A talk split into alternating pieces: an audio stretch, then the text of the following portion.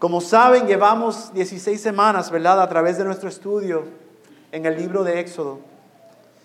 Y hemos estado mirando a través de nuestra serie, Yo seré tu Dios, tú serás mi pueblo. Y de forma de resumen podemos reconocer que bajo el liderazgo del profeta Moisés, los israelitas salieron de la esclavitud, cruzaron el mar, fueron protegidos de Egipto, atravesaron el desierto, tres meses después llegaron al monte de Dios. No sé ustedes, pero yo he estado esperando llegar a este momento. El pastor Félix nos ayudó el domingo pasado para recordar que nosotros ahora vamos a ver un cambio en lo que va a ocurrir el resto del Éxodo.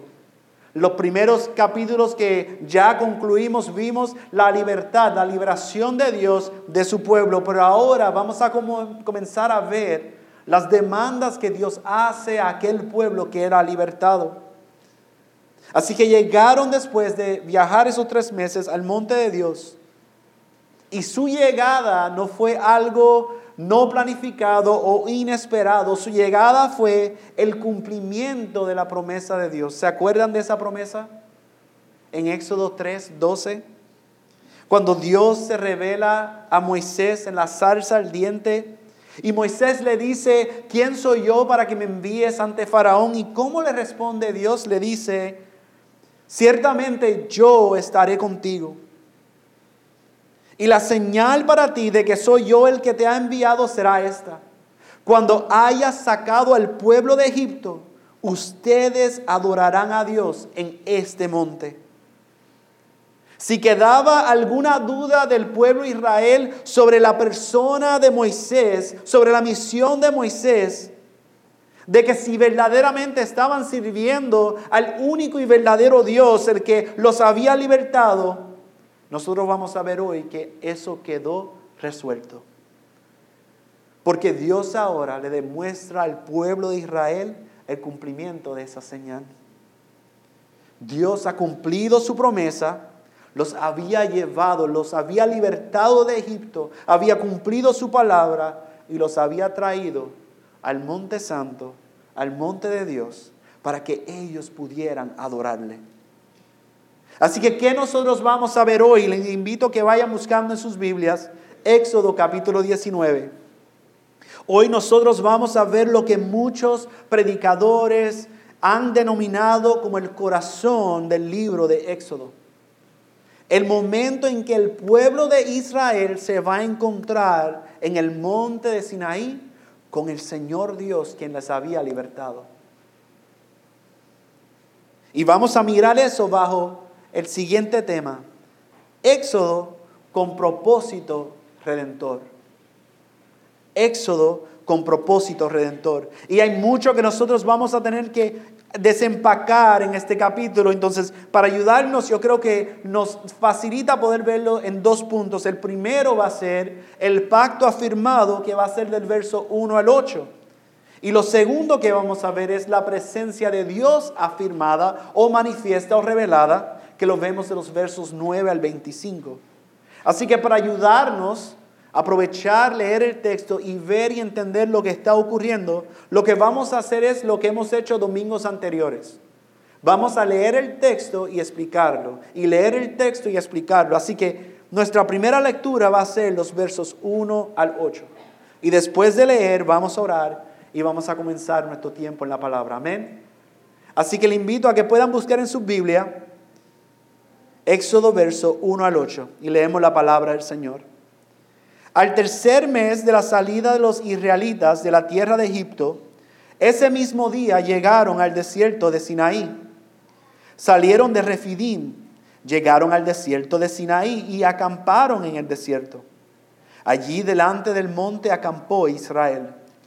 Moisés subió hacia Dios y el Señor lo llamó desde el monte y le dijo, así dirás a la casa de Jacob y anunciarás a los israelitas Ustedes han, venido, han visto lo que he hecho a los egipcios y cómo los he tomado sobre alas de águilas y los he traído a mí.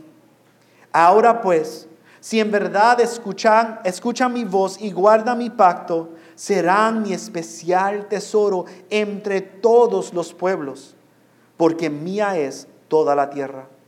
ustedes serán para mí un reino de sacerdotes y una nación santa. Estas son las palabras que dirás a los israelitas. Entonces Moisés fue y llamó a los ancianos del pueblo y expuso delante de ellos todas estas palabras que el Señor le había mandado. Y todo el pueblo respondió a una y dijeron, haremos todo lo que el Señor ha dicho. Y Moisés llevó al Señor las palabras del pueblo. Oremos nuevamente. Amado Padre, un gran privilegio tenemos de venir delante de ti en oración nuevamente. Señor, pero ahora vengo pidiendo para que seas tú predicando un mejor mensaje de lo que yo puedo predicar. Señor, que tú seas exaltado, que tú seas contemplado por medio de tu palabra. Que nosotros, Señor, podamos ser transformados al poder apreciar que vivir, vivimos corandeo delante de tu rostro. Y que mientras vamos a través de tu poderosa palabra, tu Santo Espíritu traiga convicción a nuestros corazones. Edifique nuestras vidas sobre la roca firme que es Cristo Jesús. Y que nosotros podamos salir de aquí transformados, viviendo de tal forma que podemos glorificarte y obedecerte en todo. Oh Señor, nosotros necesitamos de ti. Ayúdanos, Padre. Ayúdanos, Señor. En tu nombre, Jesús, oramos. Amén y amén.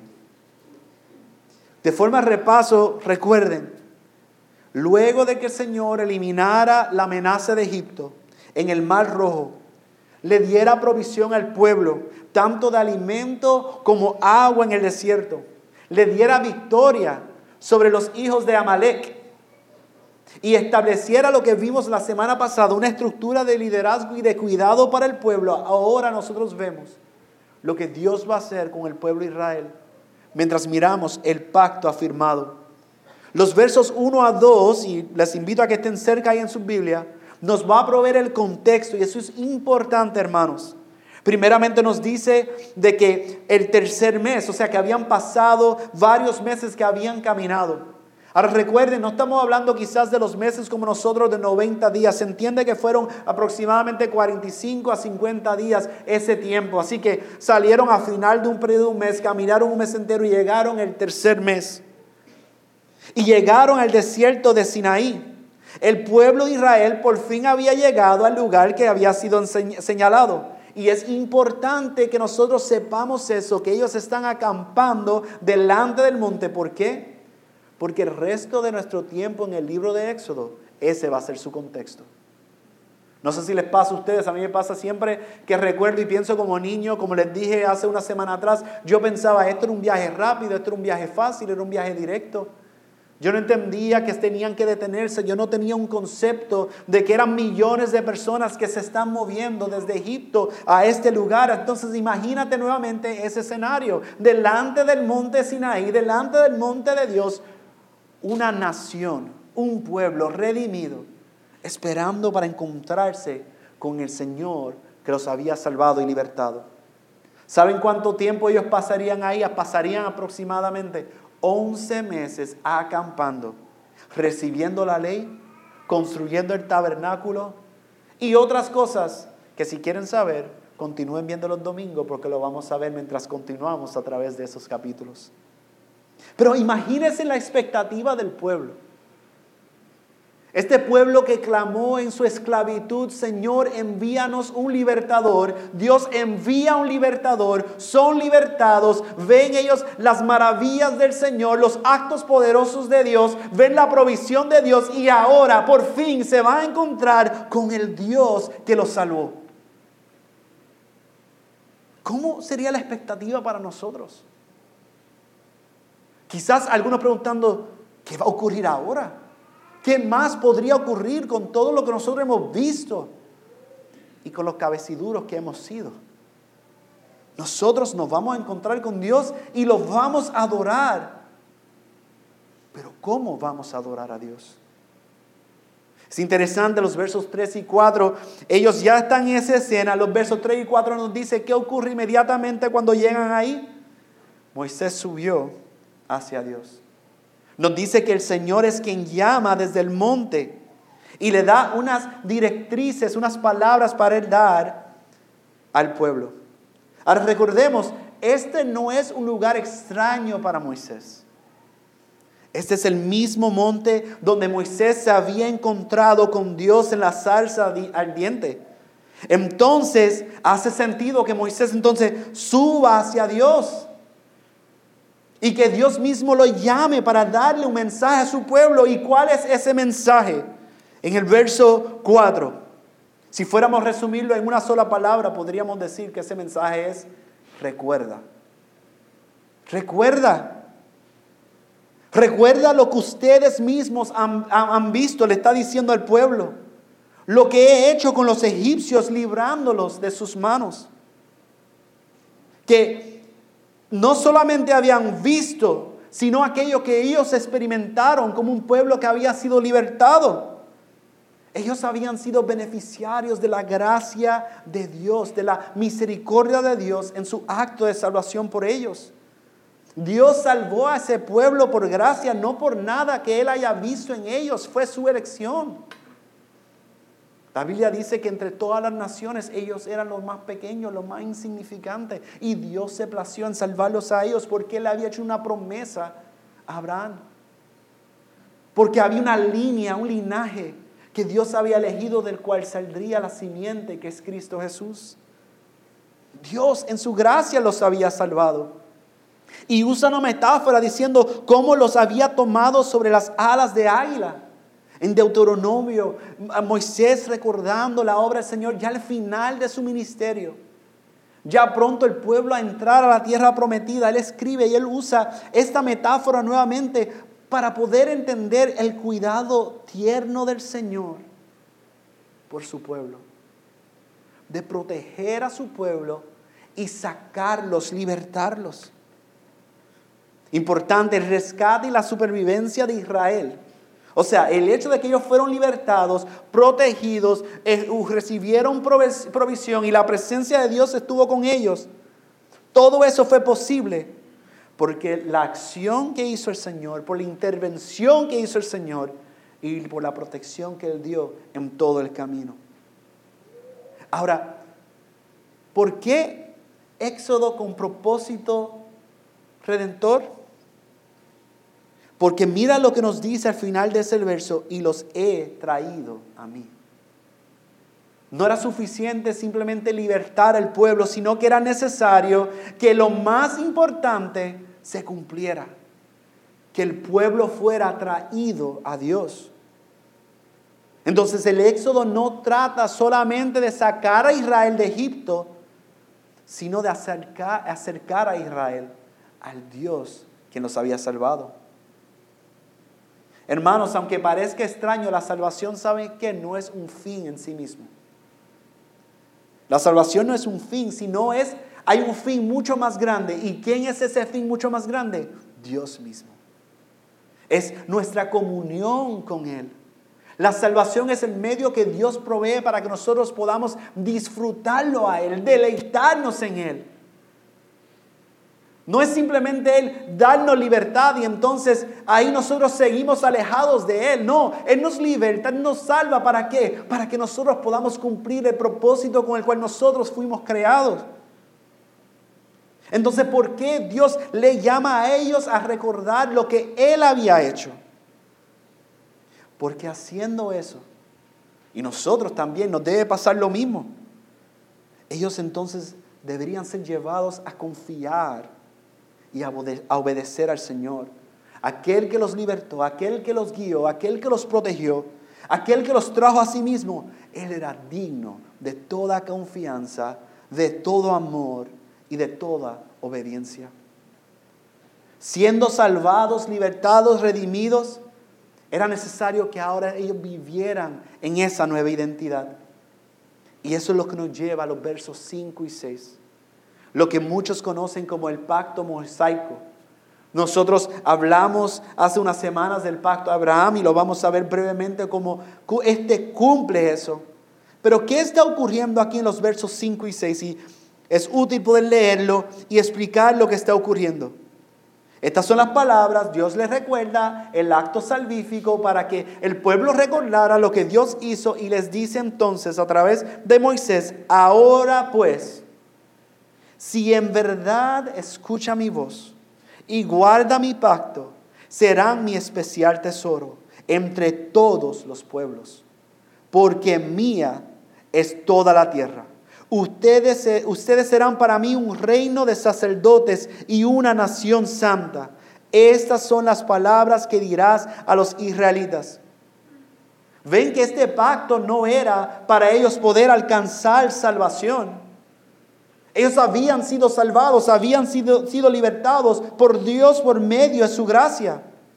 Pero lo que sí Dios iba a hacer por medio de este pacto que Él les ofrecía a ellos él iba a establecer los parámetros, las expectativas, cómo era que se vería una relación entre ellos y Él.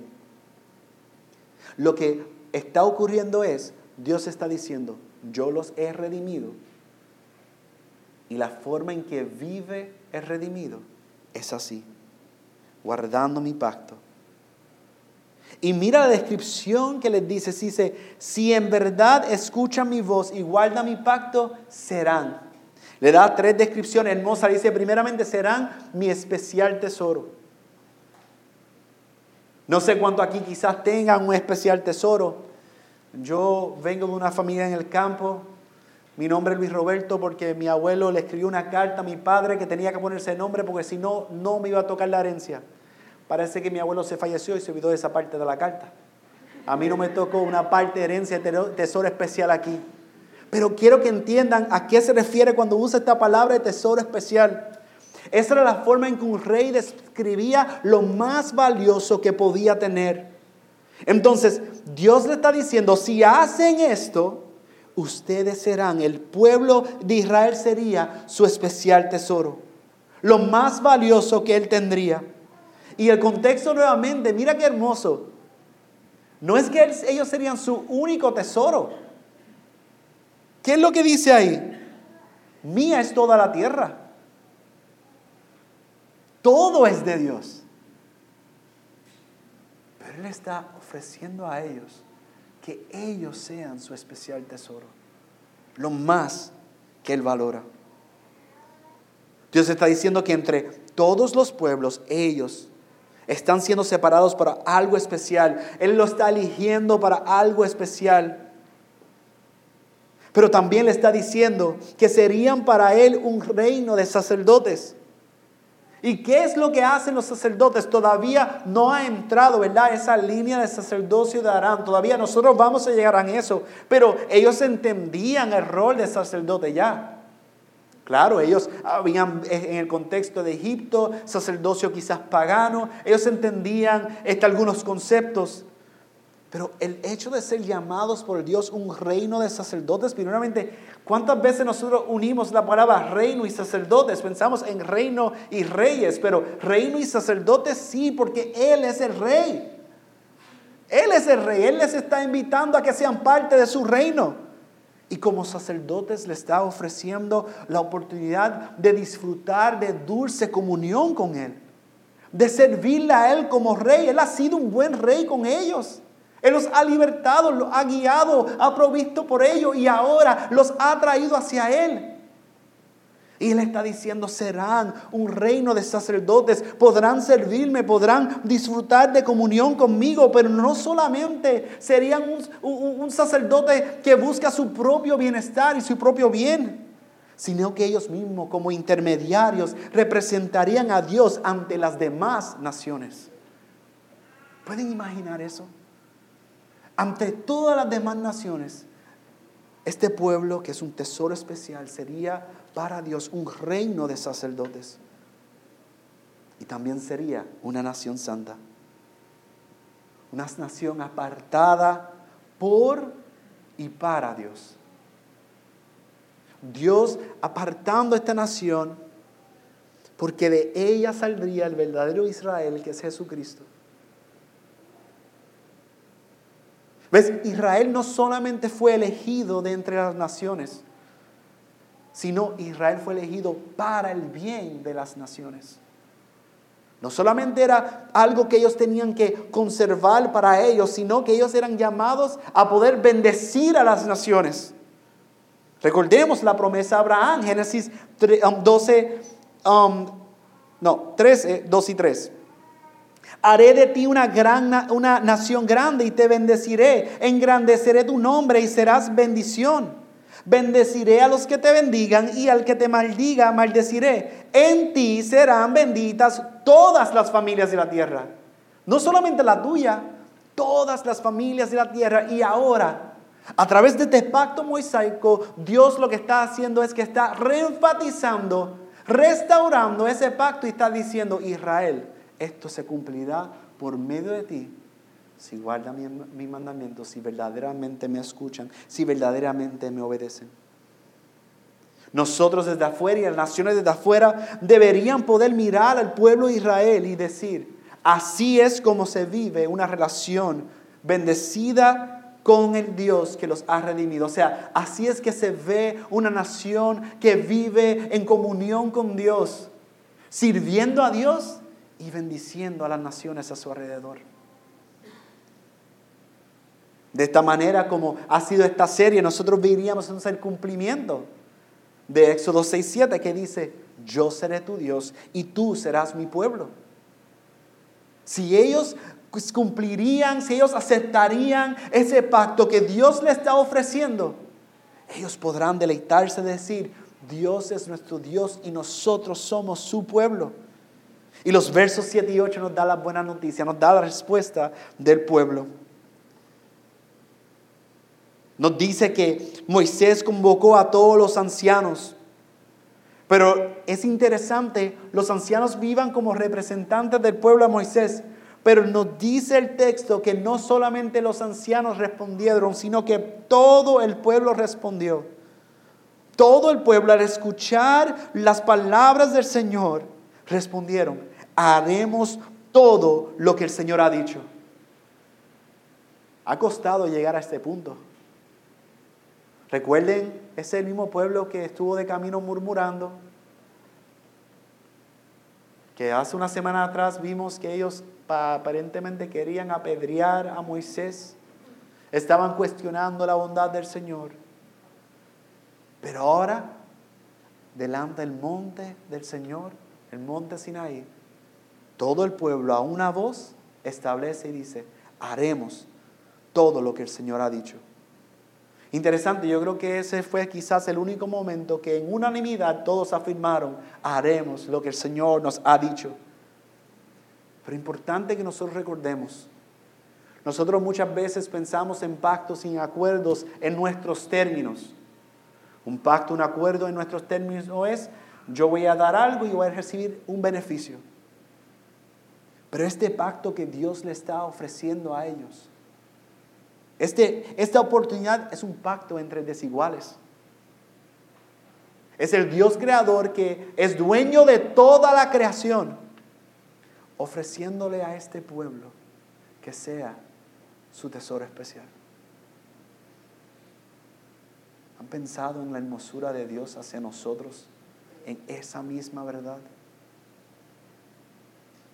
Así que habiendo afirmado eso el pueblo, habiendo el pueblo dicho, haremos todo lo que el Señor ha dicho. Ahora, ahora es que Dios podría hacerse presente ante ellos. Vayan a los versos 9 y 15, vamos a leer los versos y vamos a ver lo que va a ser ahora la consagración del pueblo. La presencia de Dios que va a ser afirmada y que ahora va a descender sobre el monte de Sinaí y se va a encontrar con su pueblo. Pero para que eso ocurra, el pueblo se tiene que preparar para ese encuentro consagrándose. Leemos los versos 9 al 15 y el Señor dijo a Moisés, yo vendré a ti en una densa nube para que el pueblo oiga cuando yo hable contigo y también te crean para siempre. Entonces Moisés comunicó al pueblo las palabras del Señor. El Señor dijo también a Moisés, ve al pueblo y conságralos hoy y mañana y que laven sus vestidos, que estén preparados para el tercer día. Porque, al tercer día el Señor descenderá a la vista de todo el pueblo sobre el monte Sinaí. Pondrás límites alrededor para el pueblo y dirás, de ningún modo, de ningún modo suban al monte o toquen su límite. Cualquiera que toque el monte ciertamente morirá.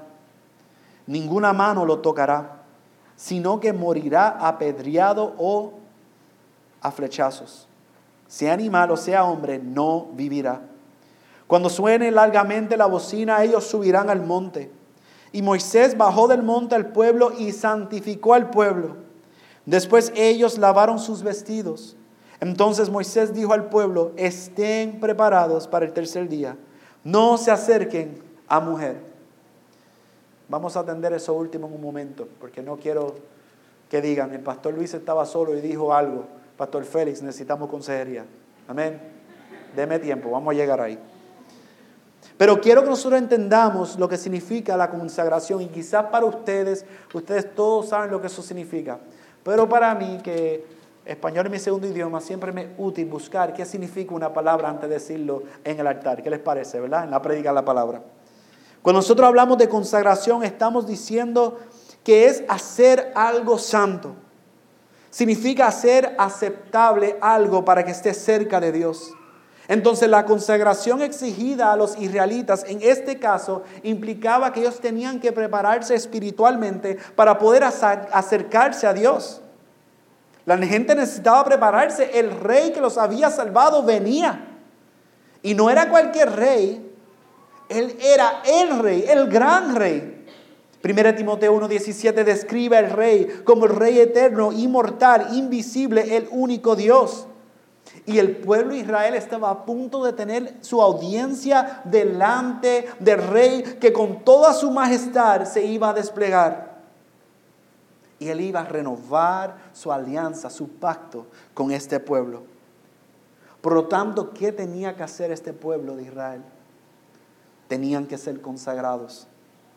Lo que significaba ellos tenían que ser apartados como santos. Después de todo, ese era el llamado de Israel. Nosotros lo acabamos de ver. Ellos iban a ser un reino de sacerdotes, una nación santa separados del mundo para el culto y servicio del Dios Altísimo, pero no separados del mundo en que no iban a servir al mundo. Ellos iban a ser separados para servir a Dios, pero para ser de bendición al mundo. Ahora, ¿cuáles eran esos pasos que ellos tenían que seguir? Bueno, se nos dice, no, no se nos da los detalles de lo que hizo Moisés cuando bajó al pueblo y lo santificó. Pero sí Moisés fue intencional en explicar las directrices que les dio a ellos. Primeramente Dios les dice que ellos tienen que lavar sus vestimentas externas. Ellos llevaban tiempo caminando por el desierto. Algunos dicen quizás que la ropa estaba sucia. Otros dicen que no, que era expresivo. Yo creo que lo que está ocurriendo ahí es que Dios le está recordando que ellos al ser un pueblo redimido que se va a encontrar con el Dios Santo que lo ha redimido, todo su ser tenía que ser santo. Que nosotros pudiéramos apreciar y decir, desde mirarlo desde afuera, yo puedo ver la obra que Dios hizo dentro de ellos. Su identidad era claro, ellos estaban separados para poder servir al Señor. Pero ¿saben que Eso no era suficiente. No era simplemente que se vieran muy bonitos y estuvieran todos limpios, porque aún eso no era suficiente. No era suficiente para ellos acercarse a Dios. Dios le dice a Moisés, es necesario que tú establezcas límites para que el pueblo no pase espérate Dios, pero nosotros nos vamos a encontrar contigo y no podemos acercarnos a ti. Y Dios está diciendo, es que ustedes no entienden. Ustedes no entienden quién yo soy todavía. Ustedes no entienden que si ustedes se acercan a mi santidad, ustedes van a morir. Así que como la salvación es por gracia y no por méritos, Él está mostrando gracia a ellos, poniendo esos límites para su propio bien. Uno de mis salmos favoritos, el Salmo 15, 1, 2, nos recuerda con esta pregunta el salmista, Señor, ¿quién habitará en tu tabernáculo? ¿Quién morará en tu santo monte? El que anda en integridad y obra justicia y habla verdad en su corazón. Y amados hermanos, solamente hay uno que cumplió eso perfectamente, que es Cristo Jesús. Entonces, por más que ellos pudieran hacer todo el esfuerzo externo de verse santo, su santidad no se asemejaba a la santidad del Señor. Ellos no podían acercarse completamente. Tanto así que la consecuencia de tan solo tocar el monte sería la muerte. La directriz no era ni siquiera que, que ellos tocaban al monte y iban a morir, era impidan que toquen el monte porque el lugar es santo. ¿Se acuerdan de Moisés acercándose a la salsa? Y Dios le dice, quítate los zapatos, quítate las sandalias. Pero el lugar que pisas es santo. Eso es lo que el pueblo ahora está experimentando, está viendo. Entonces la santidad de Dios es tal que todo lo que Dios toca es santificado. Ese monte sería santificado porque Dios estaría ahí. Y cualquier cosa no santa que lo tocaría, moriría. Y tercero, Moisés le da una instrucción que no sabemos si Dios le dijo que hiciera esto. Si miran atrás, Dios no específicamente les dice, no se acerquen a mujer. Hay diferentes posturas. Algunos dicen que sí puede ser que se lo dijo y que lo decidió escribir aquí. Pero ¿qué nosotros podemos mirar a la luz de lo que Pablo mismo escribe en 1 Corintios? ¿Es porque era pecaminoso que los esposos estuvieran con sus mujeres? No, para nada. Pero ¿saben qué? Este encuentro es especial. Y hay momentos en que es beneficioso negarse a sí mismo para poder centrar toda nuestra atención en Dios. Hay momentos que es beneficioso decir, voy a buscar no mi propia satisfacción, voy a buscar morir al yo para poder estar satisfecho con Dios, lo más bello, el creador de todas las cosas. Y otro detalle yo creo que es importante. Recuerden que Israel venía de una nación pagana.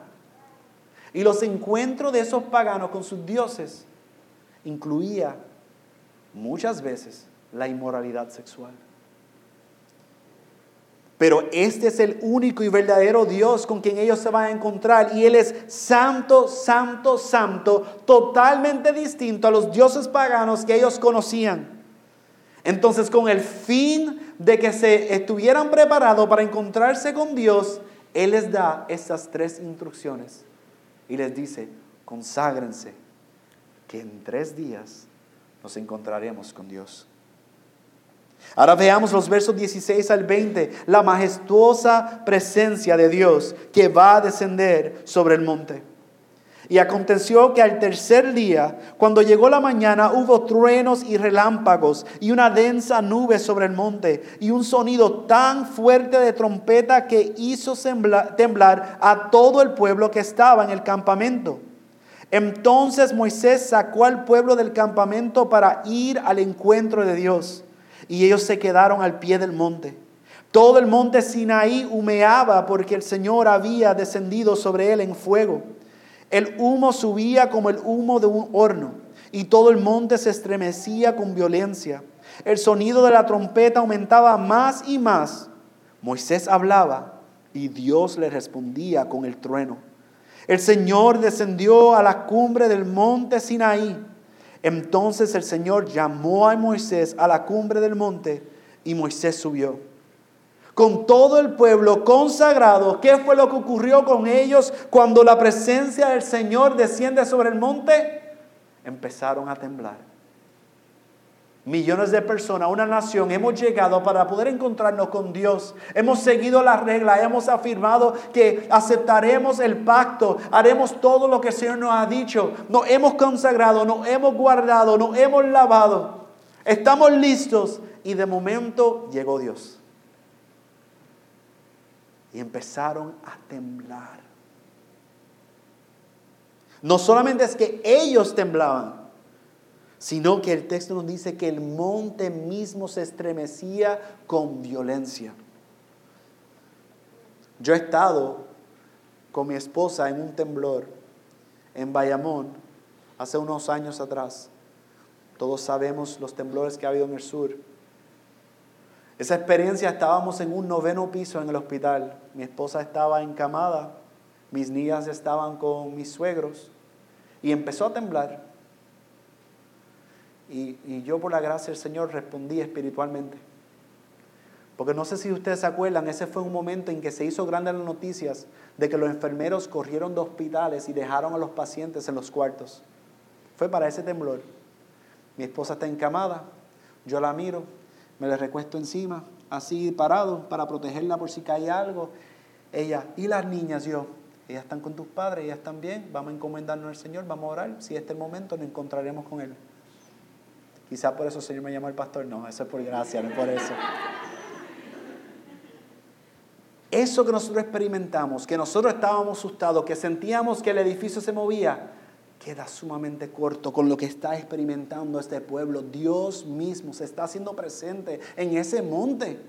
Ellos están temblando, ellos están aterrorizados. El monte está temblando con violencia. Y en medio de eso se levanta Moisés, el que conoce el camino, el que conoce al Señor, a quien el Señor llamó. Y ellos con las rodillas temblando, yo me imagino a Moisés diciendo, ahora vamos a encontrarnos con Dios. Como un pastor guiando las ovejas de otro, las ovejas que le pertenece al Señor, Él conoce el camino y Él los va a llevar a la presencia de Dios y le va quizás a tener que decir, ánimo, fortalezcan esas rodillas, ánimo, se van a encontrar con el Dios Todopoderoso que los salvó.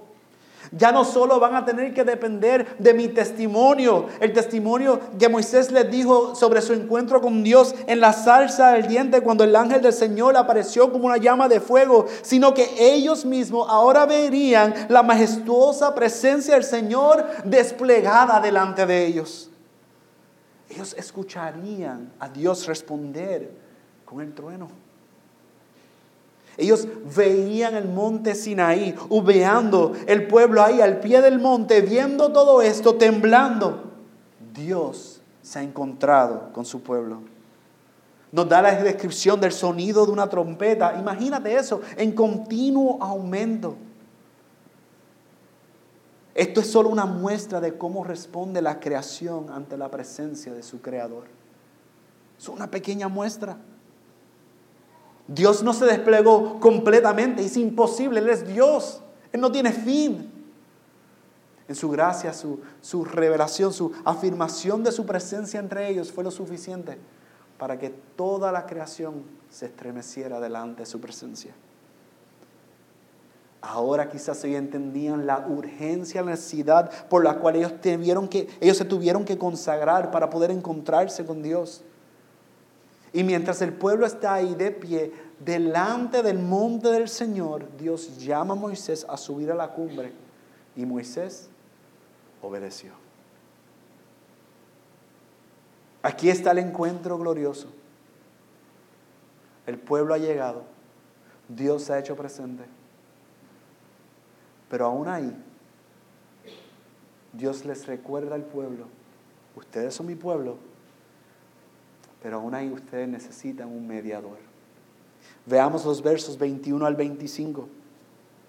Y el Señor dijo a Moisés, desciende, advierte al pueblo, no sea que traspasen los límites para ver al Señor y perezcan muchos de ellos. También que se santifiquen los sacerdotes que se acercan al Señor, no sea que el Señor irrumpa contra ellos. Y Moisés dijo al Señor, el pueblo no puede subir al monte Sinaí porque tú nos advertiste. Pon límites alrededor del monte y santifícalo. Entonces el Señor le dijo, ve, desciende y vuelva a subir tú y Aarón contigo, pero que los sacerdotes y el pueblo no traspasen los límites para subir al Señor, no sea que Él se lance contra ellos. Descendió pues Moisés y advirtió al pueblo. La santidad, amado hermano, de la montaña, que fue resultado de la presencia del Señor descender sobre ella. Aquella santidad que nos permite apreciar lo santo que es Dios, que Él es santo, santo, santo, que ahora es visible al pueblo que está mirando el monte Sinaí. Le recordaba al pueblo el cuidado reverente que ellos tenían que tener ante el Dios Todopoderoso. Vemos entonces nuevamente, yo no sé si el pueblo dejó de temblar, yo creo que no dejó de temblar. Y quedó claro, y vamos a verlo luego en los próximos capítulos, que ellos mismos le van a pedir a Moisés, ve, habla tú, porque esto es demasiado aterrador para nosotros. El pueblo va a necesitar un mediador, va a necesitar un intermediario entre Dios y el pueblo, alguien que representa al pueblo delante de Dios y alguien que comunique la palabra de Dios para el pueblo, incluyendo este mensaje de advertencia. El puritano Matthew Henry nos dice, las restricciones y advertencias de la ley divina tienen todas por objeto nuestro bien y mantenernos alejados de ese peligro en el que de otro modo por nuestra propia locura correríamos. Piensa en eso. Esa advertencia, esos límites, esas restricciones que Dios pone, es para nuestro bien. Es nuestro riesgo si rompemos los límites que Dios nos ha puesto y nos entrometemos en lo que no nos ha permitido.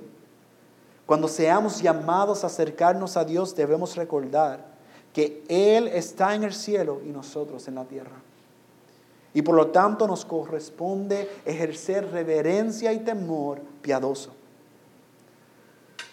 En Éxodo 19, nosotros hemos podido ver entonces que este éxodo ocurre con un propósito redentor. No era solamente libertarlos, era que ellos pudieran estar en dulce comunión con el Señor. Y no solamente para ellos, pero también que pudieran comunicar esa verdad a todas las naciones. No se trataba solamente de su redención, sino una nueva relación producto de la obra de salvación que Dios hizo. Entonces quiero compartirles cuatro aplicaciones que creo que podemos ver en el texto y que nos ayudaría a nosotros hoy. Pues yo no creo que en Puerto Rico hay un monte Sinaí, pero yo creo que hay un Señor que es Cristo y que reina y que es la presencia de Dios entre nosotros. Y por eso lo primero que tenemos que recordar, así como el pueblo reconocía la necesidad de un mediador, nosotros tenemos que recordar lo que vemos en Hebreos, que Cristo es el mediador de un nuevo pacto, de un mejor pacto. Como oraba nuestro hermano Diego, Cristo pagó el precio de nuestros pecados. Él cargó nuestra culpabilidad ante el Padre, recibió su ira y en cambio su justicia, la de Cristo, nos fue cargada, nos fue imputada, nos fue contada en nuestro favor. ¿Cómo no ahora nosotros poder entonces, habiendo recibido ese gran regalo, vivir para Él? Amados hermanos, Cristo es el mediador de ese nuevo pacto. Y si estamos tratando de acercarnos a Dios por otro camino que no es Cristo Jesús, lamento informarte de que no hay otro camino. No hay obras que puedas hacer. Pablo dice que tú puedes descartar tu vida. Él dice que él puede hasta quemarse. Y de nada sirve. Porque solamente podemos tener esa dulce relación con Dios por medio de Cristo Jesús, nuestro gran mediador y Señor. Pero también lo segundo que debemos tener en cuenta es que nosotros debemos tener reverencia piadosa al acercarnos a Dios. ¿Cómo nos levantamos esta mañana para venir a reunirnos este domingo? ¿Cómo comenzamos cada día? Archie Sproul dijo una vez, y yo me he quedado con eso, el problema de nuestra generación es que muchos nos hemos olvidado de quién es Dios y también nos hemos olvidado de quién somos nosotros. Lamentablemente vivimos en un tiempo en que la informalidad entre las personas nos hace olvidar de que el Señor es el Dios creador soberano. Queremos tratar a Dios de forma bien cercana. Y sí, Dios se ha acercado. Él es Emanuel, Él es Dios con nosotros.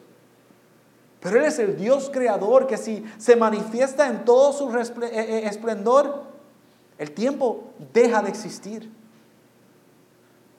Nosotros no podríamos estar delante de su presencia.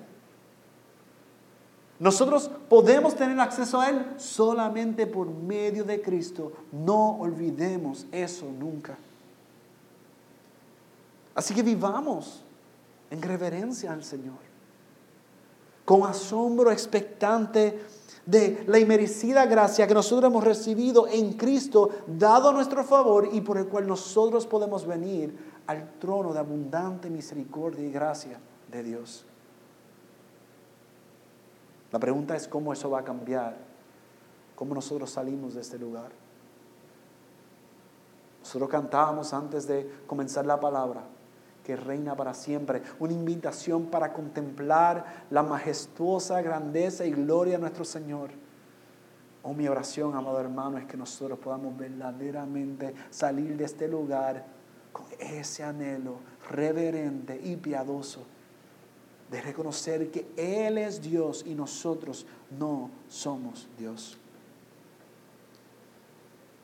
También es bueno que nosotros recordemos que en Cristo, aquel que es el verdadero tesoro especial del Padre, nosotros también, que hemos sido salvados por su gracia, somos, como escribió el apóstol Pedro, linaje escogido real sacerdocio, nación santa, pueblo adquirido para posesión de, de, Dios. ¿Con qué fin?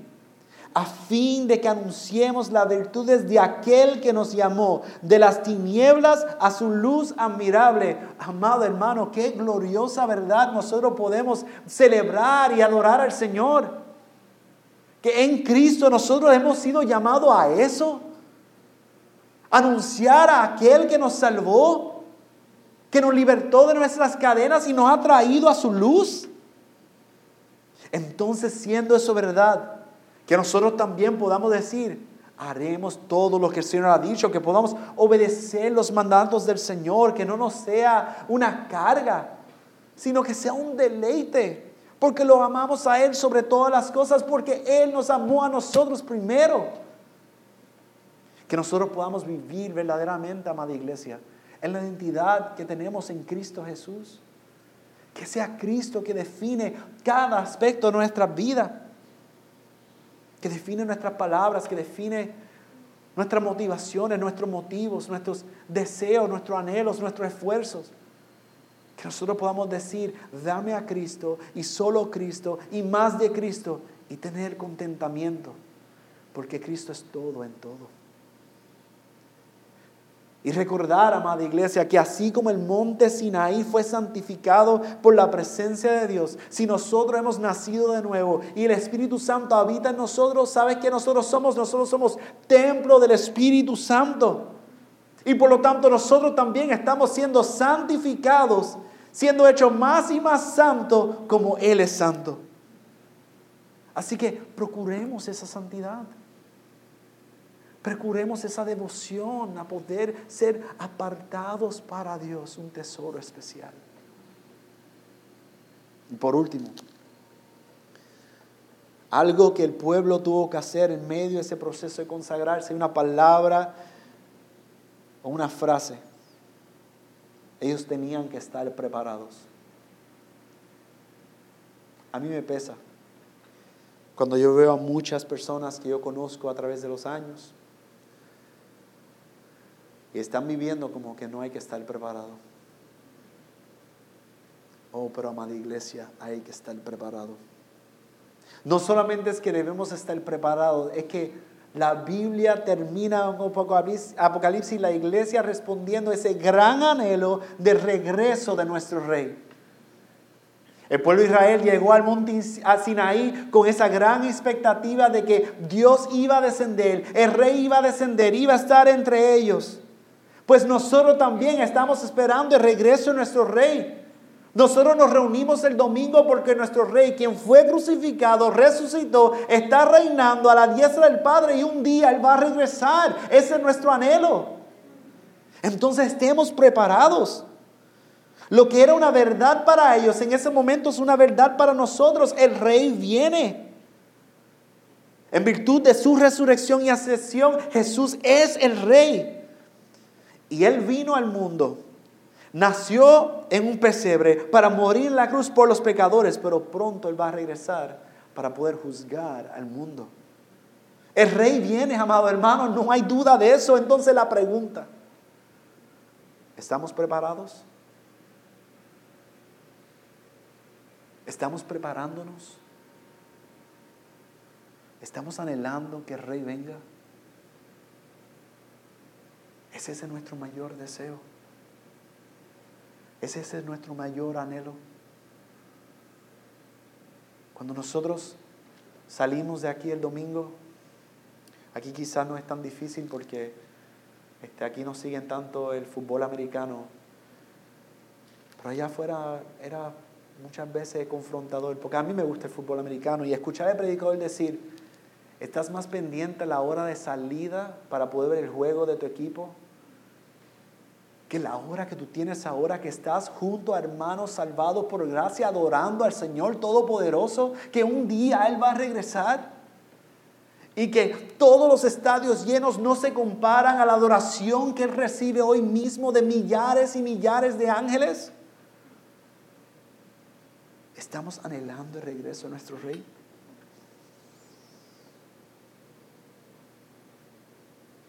Recordemos, Él es el rey, Él es un buen rey. Y Él es la única forma en que nosotros podemos tener acceso al Padre. Es solamente a través de la fe en Jesucristo que nosotros podemos deleitarnos y conocer al Padre. Es en Cristo que nosotros vemos al Padre. Él dijo, yo y el Padre somos uno. Él es Emanuel, Dios entre nosotros. Y Él dijo, yo soy el camino, la verdad y la vida. Y nadie, nadie viene al Padre sino por mí. Pero la buena noticia es que si estamos en Él, Él es el mediador. Él es quien nos acerca a Dios y así como no hay otra manera de tener una relación con Dios excepto a través de Jesús, si estamos en Jesús, nosotros podemos deleitarnos en que tenemos una gloriosa relación por el trono de gracia con aquel que creó todas las cosas. Y que así como nosotros anhelamos que Él venga y esperamos que Él venga y nos preparamos para que Él venga y anunciamos de su gran verdad hasta que Él venga, un día Él vendrá. Pero quiero cerrarle con una advertencia, porque Dios envía a Moisés a advertir al pueblo. Quizás tú no has conocido al Señor. Quizás no puedes decir que has sido salvado por su gracia. O quizás sí has sido salvado por tu gracia. Entonces, es una advertencia que viene con muy buenas noticias. Nuevamente en Hebreos, yo creo que Hebreos este es, es un regalo de Dios como toda la escritura, pero Hebreos nos ayuda tanto a poder apreciar cómo Dios a través de todo el Antiguo Testamento pudo enseñarnos a Cristo Jesús. El autor de los Hebreos capítulo 12, verso 18 al 29, y con esto vamos a terminar. Escribe las siguientes palabras, contrastando el monte Sinaí con el monte de Sión, el monte del encuentro del pueblo de Israel con el monte donde está el Señor reinando. Dice, porque ustedes no se han, no se han acercado a un monte que se puede tocar ni a un fuego ardiente, ni a tinieblas, ni a oscuridad, ni a torbellino, ni a sonido de trompeta, ni a ruido de palabras tal que los que oyeron rogaron que no se le hablara más. ¿Vieron? Los que estaban ahí en el monte Sinai dijeron, no, ya no, esto es muy aterrador. El autor está diciendo, creyente, esto no fue tu experiencia. Porque ellos, hablando de ese pueblo, no podían soportar el mandato si aún una bestia toca el monte, será apedreada. Tan terrible era el espectáculo que Moisés dijo, Moisés, estoy aterrado y temblando. Ustedes, en cambio, se han acercado al monte Sión y a la ciudad del Dios vivo, la Jerusalén celestial y a miriadas de ángeles, a la asamblea general e iglesia de los primogénitos que están inscritos en los cielos, y a Dios, el juez de todos, y a los espíritus de los justos hechos ya perfectos, y a Jesús, el mediador del nuevo pacto y a la sangre rociada que habla mejor que la sangre de Abel. Ahora miren la advertencia. Tengan cuidado de no rechazar a aquel que habla. Amigo que me escuchas, ten cuidado de no rechazar a aquel que habla. ¿Quién es aquel que habla? Cristo Jesús. Porque si aquellos no escaparon cuando rechazaron al que les amonestó sobre la tierra, mucho menos escaparemos nosotros si nos apartamos de aquel que nos amonesta desde el, desde el cielo. Su voz hizo temblar entonces la tierra, pero ahora Él ha prometido diciendo, aún una vez más, yo haré temblar no solo la tierra, sino también el cielo. Y esta expresión aún una vez más indica la remoción de las cosas movibles como las cosas creadas a fin de que permanezcan las cosas que son incomovibles, las cosas que no se pueden mover. Por lo cual son las buenas noticias para todos los que hemos creído. Puesto que recibimos un reino que es incomovible, demostremos gratitud mediante la cual ofrezcamos a Dios un servicio aceptable con temor y reverencia. Porque nuestro Dios es fuego consumidor. Oh amado hermano, mi anhelo es que nosotros podamos saber quién Dios es. Y que nosotros podamos ir en reverencia ante Él hoy y cada día. El autor del himno, Amazing Grace, gracias sublime, reflexionando en este texto, escribió esta simple oración.